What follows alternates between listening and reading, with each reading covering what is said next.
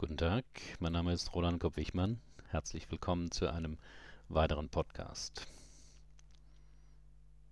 An Weihnachten können Sie feststellen, wie erwachsen Sie sind.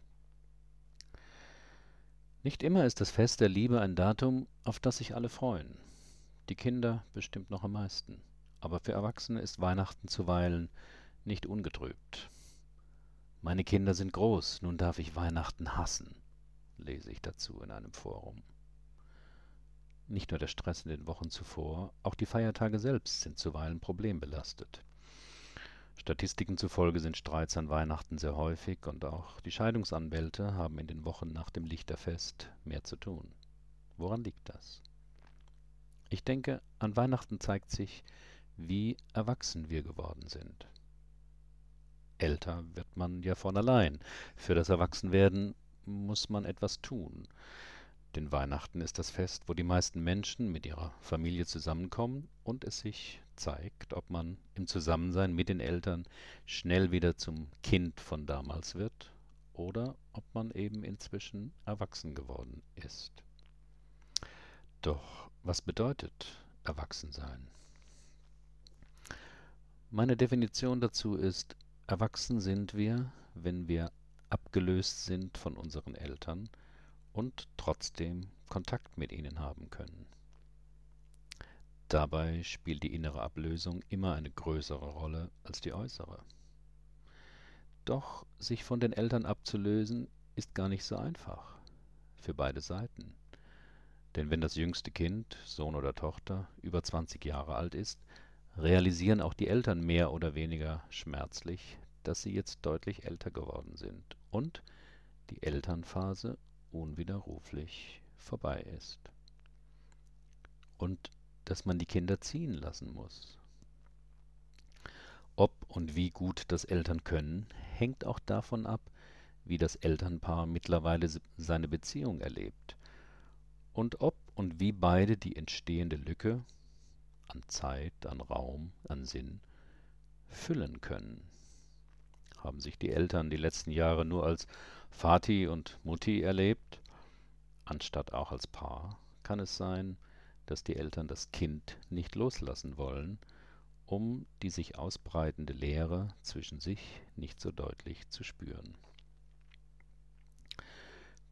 Doch dieser Schritt ist wichtig. Jugendliche müssen sich von ihren Eltern lösen, damit sie intime Bindungen außerhalb der Familie eingehen können.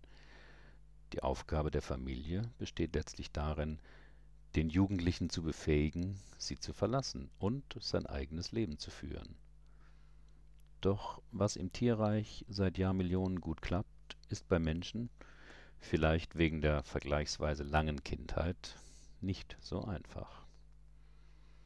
Der Mutter-Sohn oder die Vater-Tochter sind Beispiele, welche unbewussten Konflikte aufbrechen können, wenn diese Ablösung nicht als eine von der Evolution vorgesehene Entwicklung gesehen wird, sondern als Angriff auf die eigene Identität erlebt wird.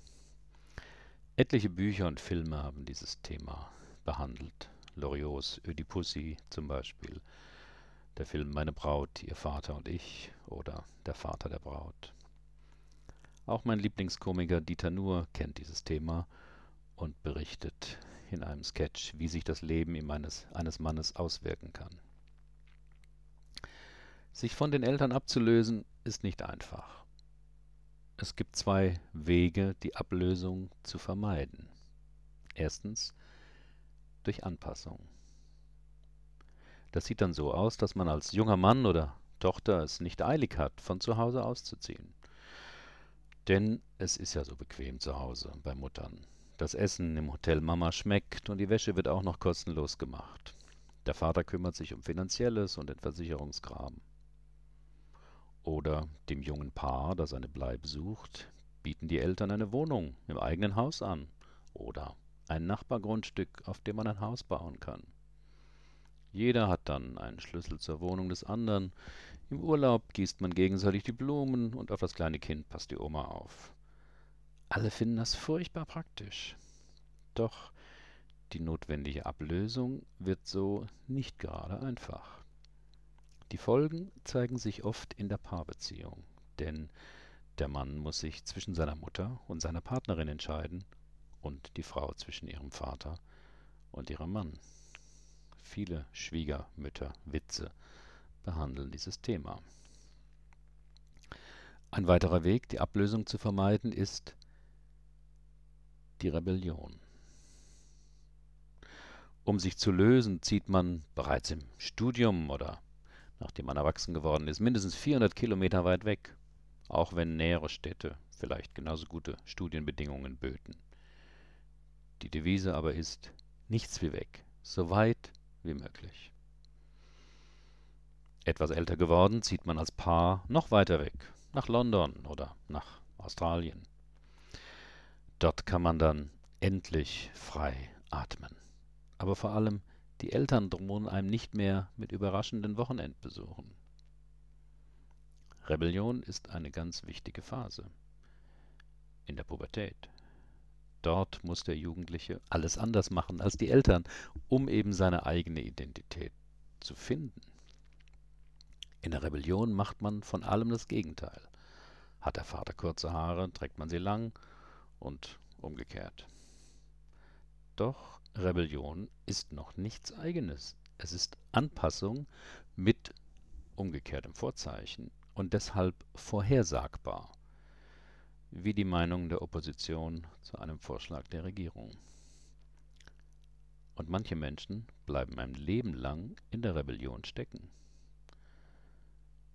Doch was hat das jetzt alles mit Weihnachten zu tun? Nun, an Weihnachten kann sich zeigen, ob und wie sie abgelöst sind. Das zeigt sich schon an den Festvorbereitungen. Wie feiern Sie Weihnachten? Schon wenn ein Paar zusammenfindet, muss man ja einen gemeinsamen Festverlauf finden, der für beide passt. Denn unweigerlich bringt jeder seine gewohnten Vorstellungen mit. Liegen diese weit auseinander?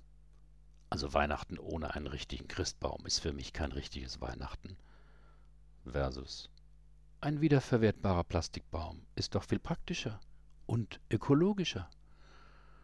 Da muss man dann eine Weile verhandeln und eine tragbare Lösung finden.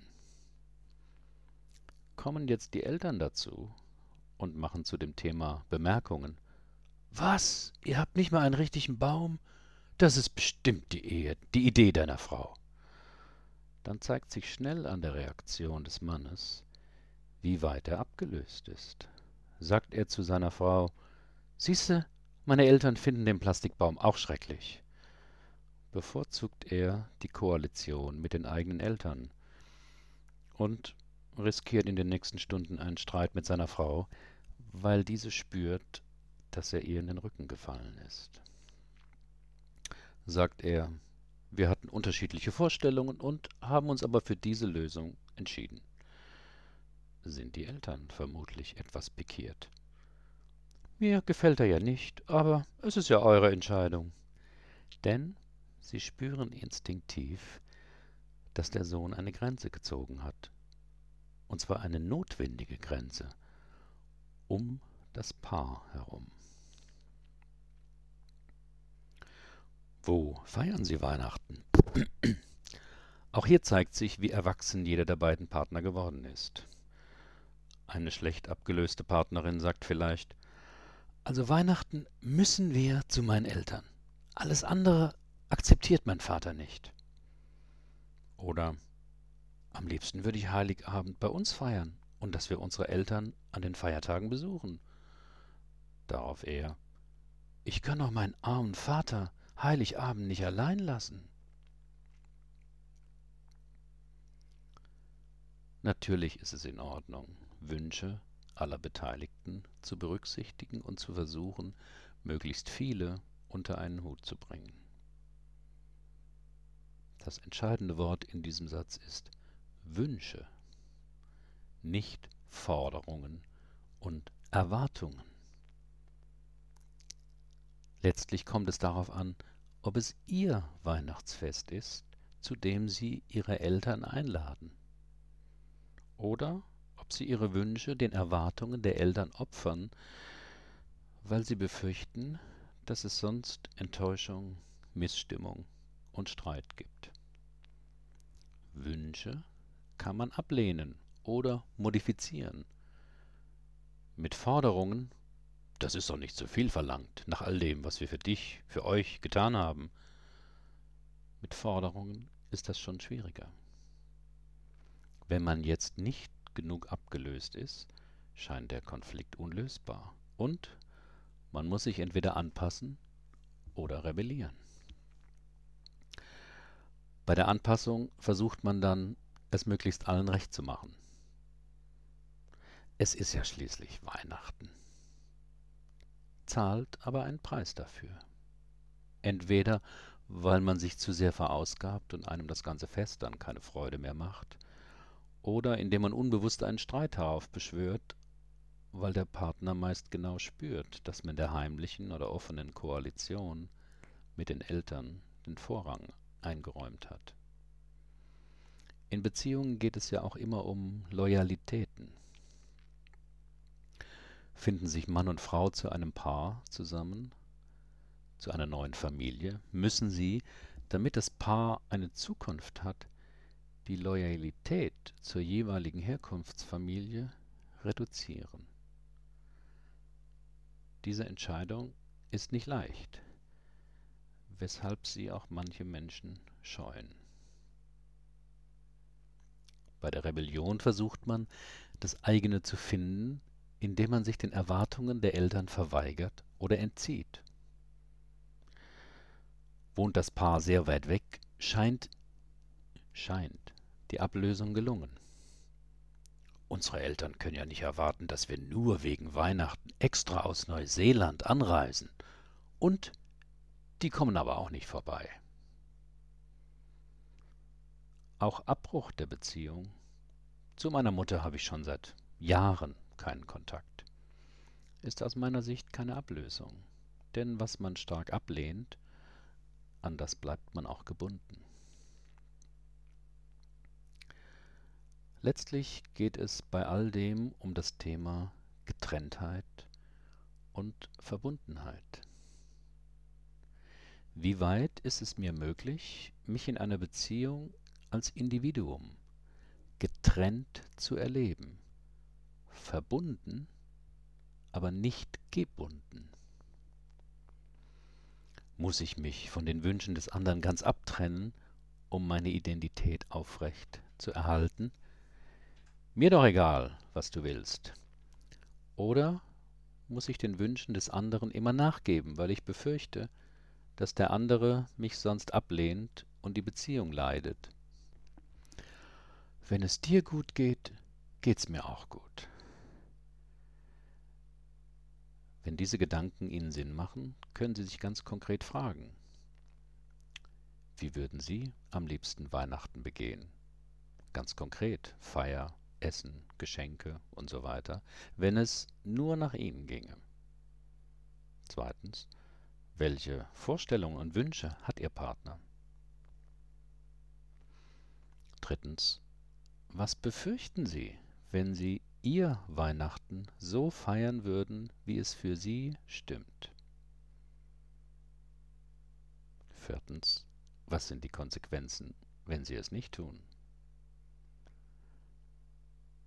Und fünftens, wie wäre es, wenn Sie das kommende Fest zum Anlass nehmen würden, sich, sofern notwendig, ein Stück ablösen?